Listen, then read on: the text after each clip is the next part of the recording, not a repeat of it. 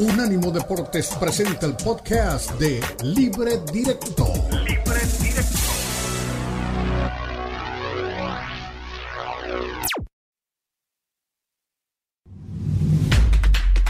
Unánimo Deportes presenta Libre Directo. Libre Directo. La mezcla del análisis de los expertos del fútbol mexicano, el fútbol europeo y los desarrollos más relevantes del deporte a nivel mundial, brindando un debate oportuno y animado con Ricardo Mayorga, Fernando Ceballos y Elizabeth Patiño. Esto es Libre Directo.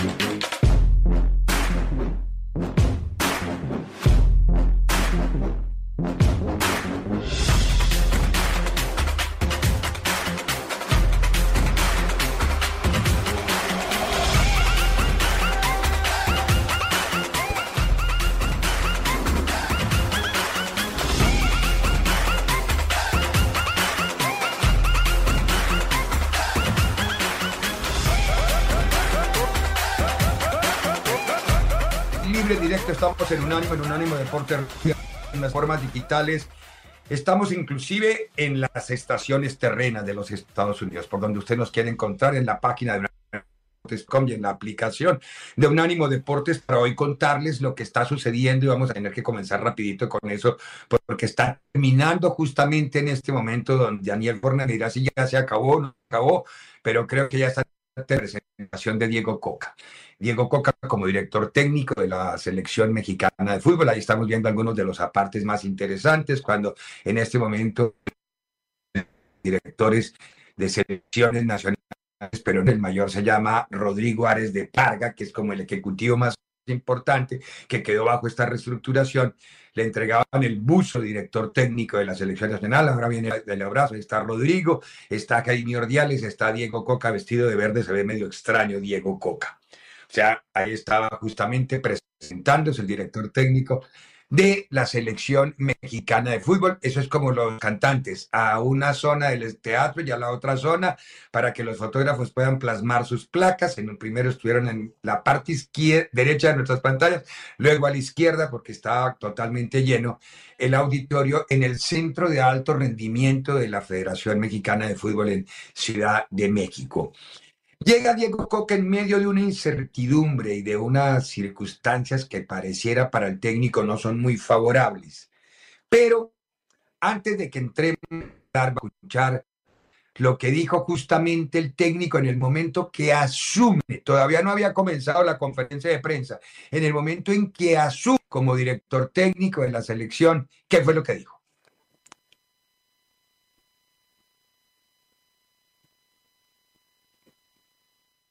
Palabras por confiar.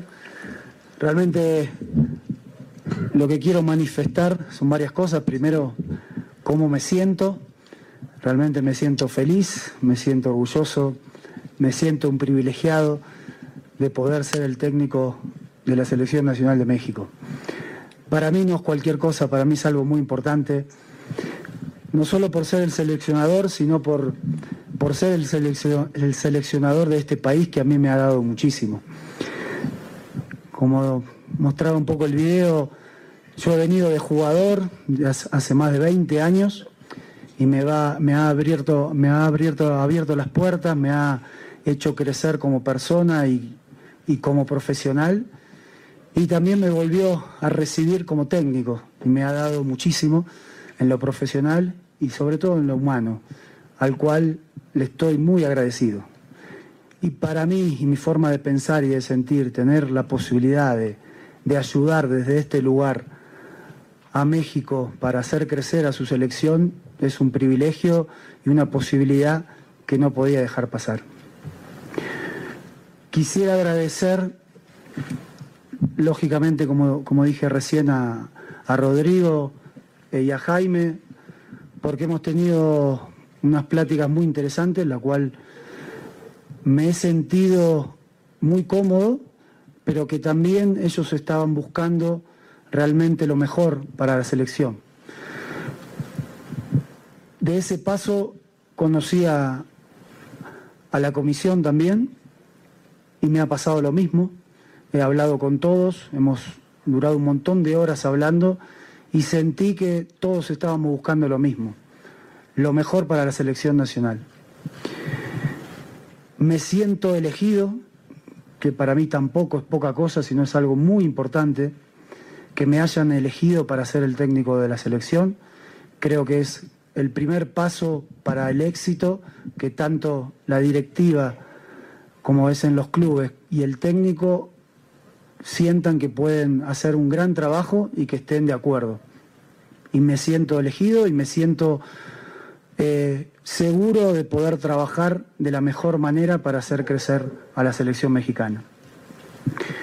Quiero agradecer a la gente de Tigres, a su directiva, a, la gente de Cemex, a la gente de la universidad, a los jugadores, a su afición. Agradecido por, por, por darme la posibilidad de trabajo. Estuve en un club espectacular, con una afición espectacular. Me han tratado de maravilla. A los jugadores que también no tengo más que palabras de agradecimiento de todo lo que he vivido en estos dos meses y poquito y de todo lo que me llevo. Eh, pero realmente siento y pienso que la posibilidad, como decía hace un rato, de dirigir la selección nacional de este gran país es un orgullo, un privilegio del cual estoy muy contento de formar, parte. Entiendo que haya gente que lo piense de otra manera y lo respeto, pero quiero dejar en claro lo que yo siento y cómo me siento y qué es lo que quiero para lo que viene. Y realmente quiero tener jugadores que se pongan la playera del país y que canten el himno y se sientan orgullosos y privilegiados de estar en el lugar donde están. Y para que eso suceda, el primero que se tiene que sentir de esa manera soy yo. Y hoy me siento de esa manera. Hoy me siento orgulloso y privilegiado de ser el técnico nacional de México. Así que muchas gracias a todos y lo único que le puedo prometer es seriedad, trabajo, humildad y el objetivo de poner a México en los mejores lugares. Muchas gracias. Muchas Muy bien, ese era el discurso de introducción de Diego Coca, una vez Rodrigo Ares de Parga y una vez el señor Jaime Ordiales. Habían hablado, ya habían dicho, ya habían esgrimido sus argumentos del por qué lo eligieron, argumentos que ya yo todos lo conocíamos y sabíamos, no nos dijeron nada nuevo, pero yo quisiera escuchar a doña Elizabeth Patiño porque estoy viendo a través de las redes un rechazo impresionante, es decir, ni Martino, ni Osorio, ni Erickson, ni Chepo habían llegado a la selección con esta hostilidad. ¿Cuál es el problema del aficionado con Coca? Eli, querida, buena tarde. Pero porque es que es muy fácil hablar de la gente sin saber. Eh, yo me acuerdo que yo tenía un compañero que decía que había que inventarse un programa que se llamara Hablando sin saber. Pero ese es perfecto para todos los que están en las redes en este momento. ¿Cuál es el argumento para odiar sin conocer a Diego Coca? A ver, digan no lo queríamos porque no nos parece. ya, Ricardo, a ver, a Diego Coca creo que ya lo conocemos, o al menos los que seguimos al fútbol mexicano, también lo que hizo con Argentina, que asegura la producción, lo que hizo con Racing, no lo olvida. Pero más allá de eso, eh, veo mucha eh, coraje, molestia, animadversión en contra de Diego Coca. Y de cierta forma lo entiendo porque estás repitiendo un poco la fórmula de lo que no te funcionó, Ricardo. ¿Ya qué voy? Recientemente hablamos de lo que pasó, que ya es, no hay que dejar esto de lado, pasado en el Mundial en Qatar con Gerardo Martino, en un partido contra Argentina donde planteó un parado táctico, ojo, con diferentes funciones, con diferentes futbolistas, de lo que más o menos hace Diego Coca o lo que hace dentro de la liga, ¿no? Lo que hizo con Atlas y lo que intentaba con Tigres. Y no gustó y lo criticaron y le dijeron ratonero, miedoso, que eso no iba con la filosofía y el estilo del fútbol mexicano.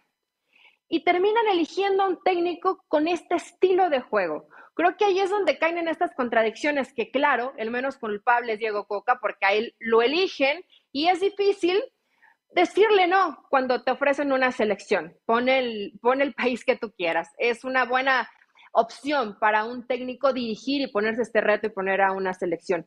Pero probablemente Diego Coca no encajaba dentro del perfil que imaginaban del entrenador de la selección mexicana. ¿Por qué? porque se quitó toda la información, porque escuchamos lo de Almada, porque escuchamos lo del Piojo, porque escuchamos lo de Bielsa.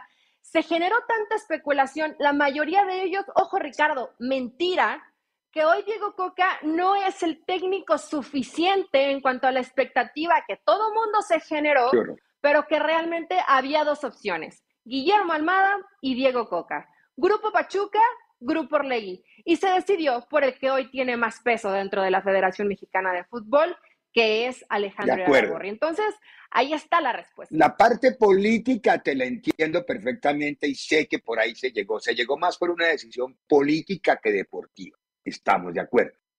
Ahora, tú acabas de decir es importante ponerlo en contexto.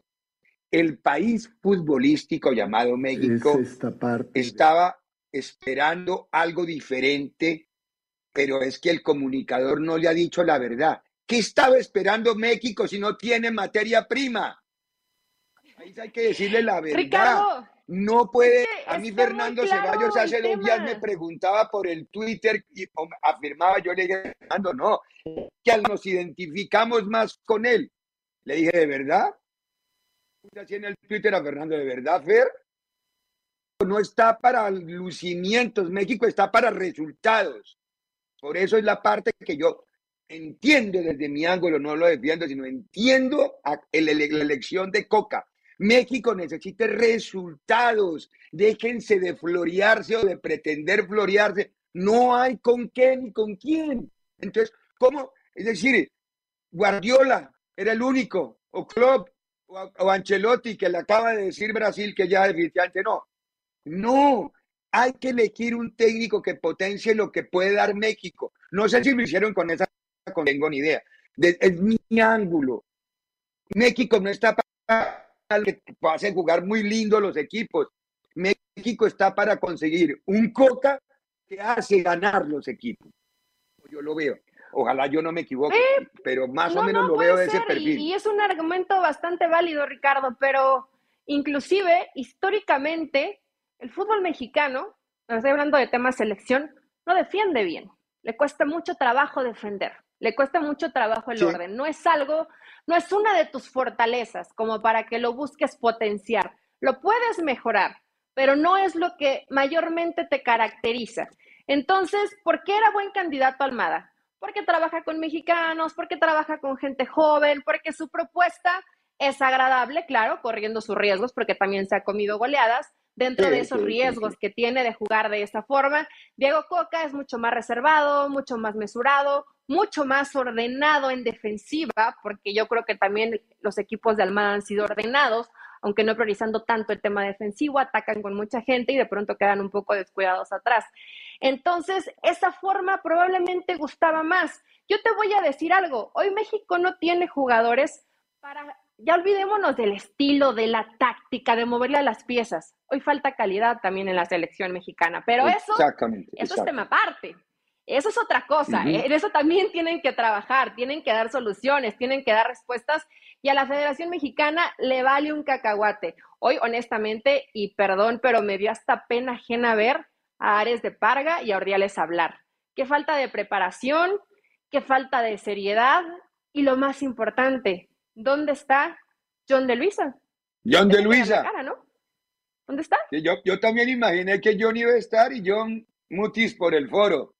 Pero bueno, por fortuna con lo que acabamos de ver, más allá de lo que puede tener como repercusiones y que vamos a seguir en los siguientes programas y todas las plataformas estaremos hablando del tema, esto afortunadamente en 15 minutos pudimos resumir lo que vimos, lo que se ve y lo que se verá de la selección mexicana. Vamos a ver, oja, yo quiero que le vaya bien. No quiero descalificar a Diego Coca porque no se vale descalificar a alguien. es un buen entrenador, Ricardo. Sí, de acuerdo, de acuerdo. Para mí es un buen entrenador. Descalificarlo sin dejarlo trabajar es de mente mediocre, mediocre.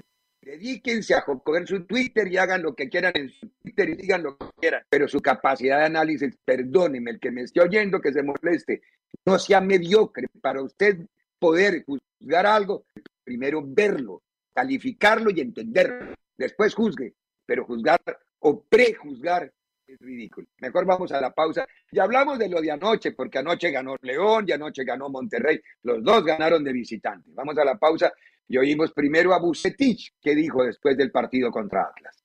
En breve continúa Libre Directo en Unánimo Deportes.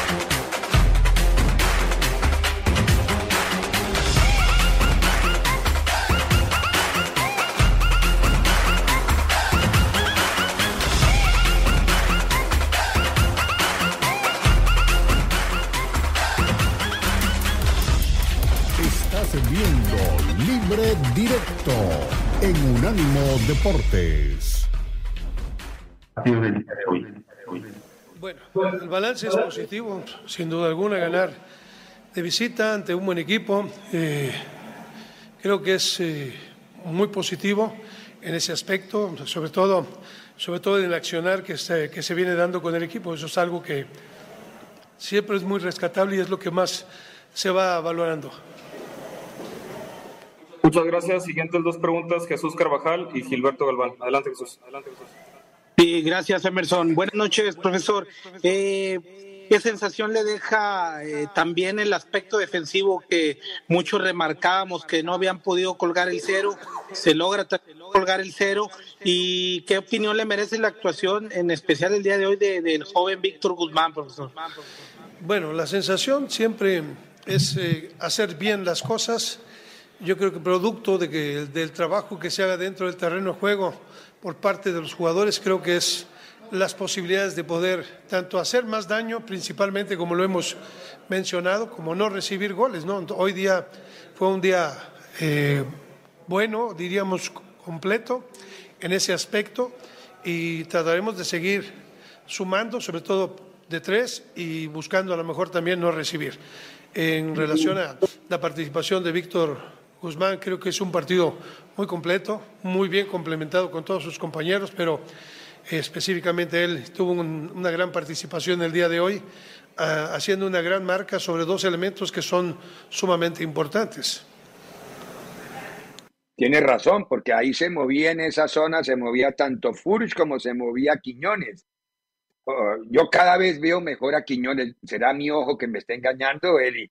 Pero cada que toma un balón es ese muchacho contra quien juegue sensación de peligro. Eso, eso, eso a miedo. El rival inclusive pareciera que se amedrenta un poco con el tema de Quiñones, pero anoche no le alcanzó a Quiñones ni le alcanzó a Furt y muy bien Monterrey, con, con dos acelerones en el comienzo del segundo tiempo, bajo el telón, porque el primer tiempo lo ha tenido medio apretadito Atlas, bien controlado, inclusive a la contra jugando mejor el Atlas pero la calidad individual de, ese plantel de Monterrey es notable, Eli. Sí, tiene un gran equipo, Ricardo, eso es una realidad. Puedes, como partidos de ayer y como le ha pasado ya varias veces a Rayados, no ser mejor que tu rival, que el rival tenga algunas opciones, no las concrete y después en dos jugadas resuelves algunos errores y tomas confianza y ya se empieza a ver un poco más suelto este Rayados, ¿no? Eh, yo sigo pensando que es uno de los candidatos fuertes a llevarse el título por el gran plantel que tiene y porque Bucetich no se mete en broncas. Él analiza a los rivales, espera, los desespera y después tiene esa altísima calidad individual para poder resolver cada uno de los partidos. Contra Atlas, que si bien es el mismo Atlas de Diego Coca, creo que con Mora sigue teniendo algunos, algunos destellitos. Todavía dentro de esa transición o de ese cambio, de pronto los ves un poco perdidos, sobre todo en defensa. Hay, hay un poco de desorden defensivo en este equipo de Atlas. Pero es que, Ricardo, mencionabas lo de Quiñones. Si yo soy defensor y me toca marcar a Quiñones, sí me haría lesionado. o sea, sí, es un jugador muy difícil de marcar. Muy grande. No solamente, por, no solamente por la velocidad, la potencia física que tiene Quiñones de quitarse dos, tres, cuatro jugadores, pero se los quita como si fueran palitos. Y no son palitos, es la gran potencia física que tiene Quiñones y obviamente la técnica individual que tiene, ¿no? Que va acompañado velocidad, técnica y potencia física que alguien lo detenga es muy difícil, además que es un jugador inteligente, inteligente. Sabe cuándo regartearte, cuándo recotarte, cuándo llegar a la línea de fondo, o sea, es inteligente, no solamente es que tenga calidad, pero si decides más, si decides mal, te sirve de poco. Además, Quiñones ha aprendido a decidir muy bien porque creo que desde que estuvo con Coca potencializó muchas cualidades que ya tenía, pero que de pronto estaban ahí medio, medio dormidas. Entonces, a mí me pareció hasta un poco injusto el resultado, Ricardo. Creo que Atlas mereció un poco más de lo que consiguió anoche. Sí, muy bien. Ahora, otro que ganó de visitante fue el Arcamón, ¿no? Por fin, porque el Arca venían como esquivándole los resultados. Ahora, no le ganó a nadie, pero a ese nadie le ha metido sustos a Chivas, le metió sustos a América es el nadie de la liga, pero le ha pegado unos apretones en zona blanda a más de uno, ¿no? El caso, si quiere escuchemos al Arcamón y después, y después, y después analizamos. Dele, Forni, pon al Arcamón. Buenas noches a todos. Eh, obviamente que el, resultado del triunfo un poco sella mucho de, lo, de todo lo bueno que se venía haciendo de trabajo, de la entrega a los muchachos. son es un inicio de proceso que, bueno, que nos agarró a mitad de, preparación, llegamos medio a última hora de, lo que fue la pretemporada y arrancamos y la realidad es que, en estos primeros partidos vamos, seguimos buscando nuestra, nuestra mejor versión. La realidad es que veníamos de un partido en el que nos sentimos eh, que habíamos hecho mucho, muy bien las cosas y no, no habíamos tenido ese premio necesario que, que muchas veces uno espera después de, la producción que tuvimos en el partido, en el último partido con Pachuca. Hoy eh, un poco el desarrollo del partido se nos fue, se nos fue encaminando, eh, de, entrada pudimos golpear, eh, el equipo se encuentra con un segundo gol que, lo va a buscar y, que lo encuentra rápidamente, quizás hasta incluso con, menos mérito de, toda la producción que habíamos tenido en el partido anterior, ya estábamos 2 a 0 en el resultado y eso nos hacía sentir eh, que, la cuestión venía un poco más, más encaminada. Y bueno, después del segundo tiempo eh, supimos manejar bien el partido, después la, la, lesión de ese, de ese, jugador que ya no tenía recambio nos, nos dio la posibilidad de tener un cierre bastante tranquilo. Muy bien, 3-0, León ganó a domicilio, es decir, de visitante, volvió a verse mucho más suelto este equipo de León, y yo no sé si podemos decir, este es el sello del Arcamón, hay que esperarlo verlo en otros partidos. Pero creo que reivindica y se hace sentir mejor el, equipo, porque los resultados ayudan, ¿no? Cuando se gana de esa manera, se trabaja la semana mucho más tranquilo, los partidos siguientes mucho más tranquilos, Eli. Sí, hoy leía a Paco Vela, eh, recuerdas a, nuestro querido Paco Vela, y decía, el Arcamón volvió a sonreír. Y sí, por fin volvió a sonreír la, Arcamón. ¿Cómo le había costado este equipo de gallos que es un equipo, lo podemos llamar con tu palabra, Ricardo, espeso? No es un equipo con mucha calidad, pero te complica mucho los partidos y además genera, o sea, tiene oportunidades. Ya después de ahí que no las pueda concretar, obviamente le, falta, le, le, falta potencial, le falta más, eh, más gente que te pueda resolver partidos. A mí, León, te soy honesta, no me termina de gustar. Mucho pelotazo. Eh, lo bueno para el Arcamón, creo que en Barreiro está encontrando ese líder en la defensa que puede ordenar a, todos, que de pronto veo, veo amontonamiento. No, no siempre decir, bueno, estoy bien parado atrás, bien en bloque, con buenos recorridos. A León por momentos lo veo amontonado, todos corriendo para, para que nadie nos vaya a hacer gol. No está mal, pero tendrán que corregirlo. Para mí abusaron un poco de los pelotazos.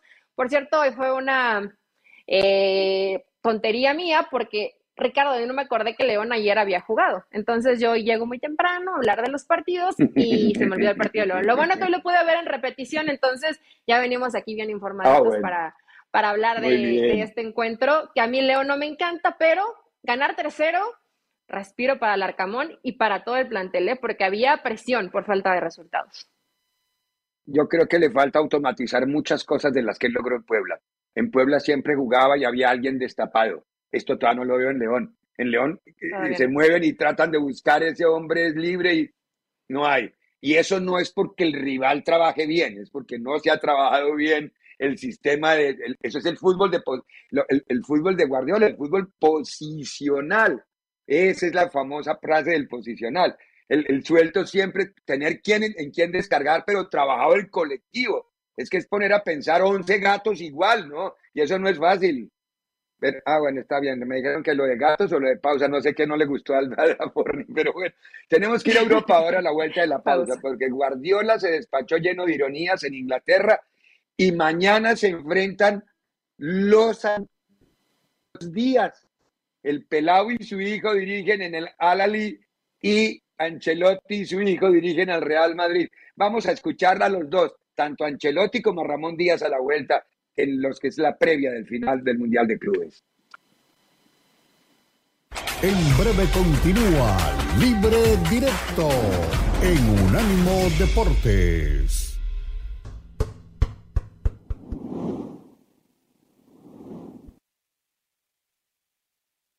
En Unánimo Deportes queremos estar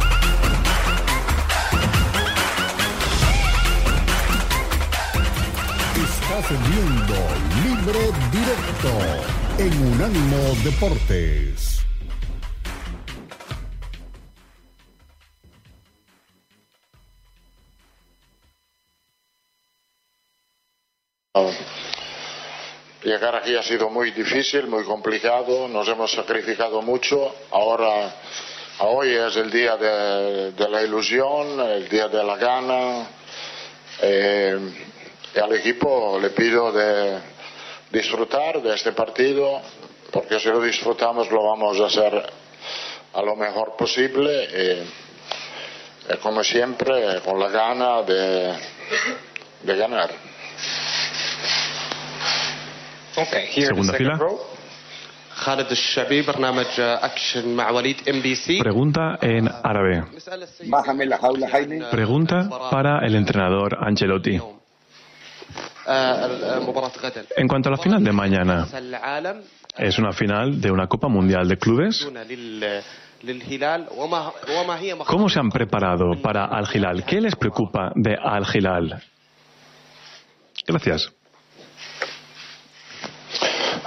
Al Hilal es un, un buen equipo que tiene calidades individuales, tiene muchos jugadores de Em, del equipo nacional de Arabia que hecho muy bien en el Mundial, tiene jugadores que tienen experiencia porque han jugado en Europa, es un tipo que es un, equipo que respetamos mucho, creo que no Más transacciones seguras. sus calidades la han mostrado en la semifinal ganando a Flamenco, eh, entonces es un equipo que respetamos mucho, como respetamos mucho el evento, que es una final de un mundial e que es un partido muy, muy importante, que no pasa muchas veces en una carrera futbolística de jugar este tipo de partido. Eh, entonces, como he dicho, lo vamos a, disfrutar porque no pasa muchas veces. Creo que la, la planificación, lo que hemos trabajado contra el, el Flamengo salió, salió perfecto. Eh, no le dimos espacio. Eh, en la mitad de la cancha tuvimos buen manejo, buena presión, tuvieron buen control y realmente estuvimos también bien profundo. Eh, y cuando vas a jugar con el Real Madrid, eh, creo que lo más importante es no cometer errores. No tenemos que cometer errores, no darle espacio y tener la misma concentración que hemos tenido al partido anterior. Muy bien, ahí están lo que piensan los dos técnicos, uno cada uno del otro. Bien Ancelotti, el conocimiento que tiene. Habría que agregarle a, Carlos, más allá de los siete jugadores de la selección de Arabia Saudita con el que cuenta Hilal, y al Zawari, que fue el que le hizo los goles a Argentina, ¿te acuerdas? Eh, uh -huh. ese jugador que salió revoleando. O ya los conocemos más después del partido contra Argentina. Claro. Sí. Exactamente, por eso cuando vi el gol del Zawari dije, no es ninguna novedad el golazo que se hizo este tipo. Y súmele los tres suramericanos que están atravesando un momentazo, pero yo no los había visto, ¿para qué le voy a mentir? Los vi en el partido contra el Flamengo. Pero el equipo con Cuellar parado en la mitad, con Carrillo y con Vieto, uh -huh. más los siete, es que tienen, lo que pasa es que no los vemos y no los conocemos, pero ahora sí uno ya entiende la dimensión de equipo. Lo que hizo con Flamengo, Eli, lo borró y lo bailó porque no fue que le ganó por fortuito, lo bailó, ese partido puede haber terminado 5-1 a favor del, del Al Hilal. Y, y, y sí, el Arturo que juega, Vidal diciendo que, juega que le íbamos a romper en la parte posterior del organismo al, al Madrid. Y, pues no, no llegó hasta ahí, pero regresaron ellos, ¿no? Un poco maltratados, muy maltratados. Eh, lo cierto es que hoy el Al Hilal, de pronto hablábamos de este Mundial de Clubes, que hay precisamente algunos que no conocemos tanto. Hoy después, y que tenemos muy fresquito además el Mundial, eh, ya conocemos a muchas Ajá. más caras, además del trabajo que por supuesto tiene que hacer Ancelotti con su cuerpo técnico para conocer a profundidad lo que, lo que es este equipo, que juega bien, la verdad, el cuadro de Díaz, y no va a ser ningún flan al Madrid. ¿Por qué? Porque lo venimos viendo No. en sus actuaciones, Ricardo, le cuesta mucho. Si termina a veces ganando, puede a lo mejor hasta golear, pero le cuesta mucho al Madrid poderse poner en condiciones de superioridad. Hoy se va a medir contra un equipo que juega bien. Y puede pasar algo histórico en este Mundial de Clubes. ¿eh? Yo Uy, digo, obviamente me cae mejor el Madrid, pero me encantaría, me encantaría que nos lleváramos alguna sorpresa en este Mundial. Mundial Juega muy bien ese equipo. A mí me, me gustó mucho el partido que vi contra Flamengo. Me gustó, pero de verdad que lo disfruté por la forma en que se entregan en la cancha, por el rendimiento, por el sistema, por todo. Bueno, el Madrid ya trajo su contingente completo, ¿no? Eh, Ayer llegaron en el vuelo Courtois que jugar, Militao que seguramente va a jugar y Benzema que seguramente van a jugar. Es decir, que eran Sí, tres bajas que no es que se le notaran mucho en el rendimiento, como muy bien lo explicas. Vi muy frágil el que lado de el Camavinga. Ricardo. Cuidado. No, el problema no fue Camavinga, el problema es el puntero ese que en el Mundial fue un genio y siguió siendo, yo soñar con él. Ese es un, des- un que no puede, no podría jugar en España porque gana de qué, mestizo. Sí, como España. Es decir, si, si lo gatea Vinicius, es un grito racista. Y si los va a re- en España les pinta la cara. Es decir, por- es un atrevido. El pobre, pobre Camavinga, yo, sí- yo también lo vi como medio angustiado a Camavinga, pero creo que fue más por la calidad individual del rival. Qué manera de quebrar cintura ese chico. Es impresionante. No me acuerdo el bueno. apellido ahora, pero es, es impresionante. Bueno, tenemos que ir a la pausa. Eh, en el resumen hablamos de, de lo de Guardiola, que no dejó de ser quisquillosa su conferencia de prensa del día de hoy, luego de las acusaciones que se le hacen en la Premier League. A la vuelta de la pausa vamos a hablar de pero hablamos de Chivas y hablamos de Pachuca, que está Eli, para que hablemos de Pachuca. Tenemos un montón de fotografías. Por hoy no va a hablar lo pueda poner en televisión. Y Pachuca, su amigo Javel ayer me contestó, me dijo, no, no usamos, no queremos mandar conferencias de prensa. Ah, ok, muchas gracias. Así dijo, no tenemos ninguna programación previa a los partidos. Ok, muchas gracias. Pausa y volvemos. En breve continúa Libre Directo en Unánimo Deportes. Unánimo Deportes Radio.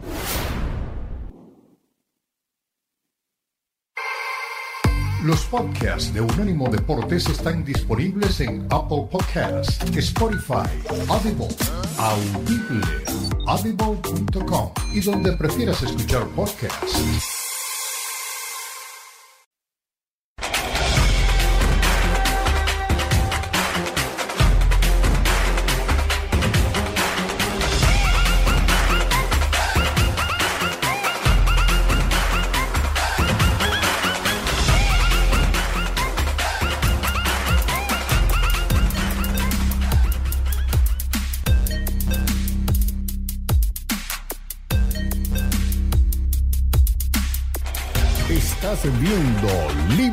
Directo en Unánimo Deportes. Tiempo de hablar en Libre Directo. Uno de los activos que va a tener este fin de semana, que es jugando contra Chivas. Parece que es un partido interesante lo que se puede ver en el, en el Pachuca Chivas. Este partido es el último que se va a jugar el sábado, con el que se cierra la jornada del sábado, de la triple cartelera del día sábado y el domingo solamente hay uno. Pero, a ver, hay dos preguntas obligadas. Comencemos por la que quizá más cerca tiene Eli, que es, ¿qué estado de ánimo va a llevar Almada, que aspiraba a ser el técnico de México y que estuvo muy cerca, o al menos hizo campaña muy de lleno y se podría creer que estaba cerca de ser técnico de la selección mexicana después de ya todo esto? Es decir, el que no tiene más, voy a decir lo que decía mi abuelo porque puede ser muy drástico, entonces mejor no me meto en problemas. Pues mira, Ricardo, fíjate que ayer de curiosa, yo fui, yo andaba en el banco y vi pasar un auto muy rápido, era Jesús Martínez, que ya casi no está en Pachuca, y atrás, caminando, que no sé de dónde venían caminando, pero en ese lugar se encuentra el Bife, que es el restaurante de Grupo Pachuca, venía Almada con su auxiliar. Venía caminando, venía... Su, semblante lo vi tranquilo, lo vi relajado. Tuvieron una reunión precisamente por esta situación de que ya sabían que iban a presentar a Diego Coca, pero tengo entendido que desde la semana pasada eh, Almada ya sabía que él no iba ya con, la selección mexicana, ya se lo habían ah, eh, comentado. Entonces, bueno, seguramente hubo alguna molestia. No hay que olvidarnos que el próximo 16 de febrero es el día límite para eh, decidir al técnico de la selección uruguaya, que hoy sigue siendo y no siendo Diego Alonso. Entonces, ojo que Almada también estaba muy interesado en dirigir a, Uruguay. Sé que esta no es buena noticia para los Tuzos porque no quieren que se vaya Almada, pero Almada no ha descartado esa posibilidad y quien quita y a lo mejor por eso fue la reunión ayer con Jesús Martínez. No lo sé. Tendré que investigarlo eso un poco más y ya el lunes les traigo más información.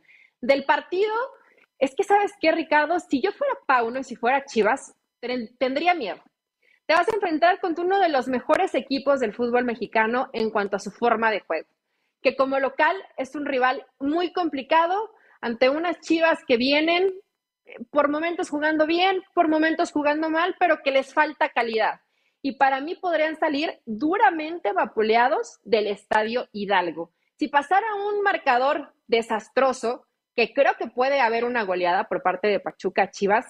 ¿Qué pasaría con este hombre que, mira, aún no lo sabe, es que huele la cara? Como que sabe, sabe que puede sufrir. Al parecer Arango ya podría debutar en el partido de mañana ante Guadalajara. Entonces, realmente Chivas, Ricardo, no sé si coincidas conmigo, la puede pasar muy mal. ¿A qué puede apostar Pauno?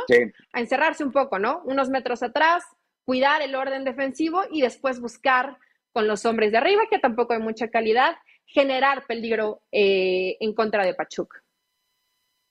Tú me acabas de recordar una noticia que me dieron ayer hablando con mi amigo Dionani en Inglaterra.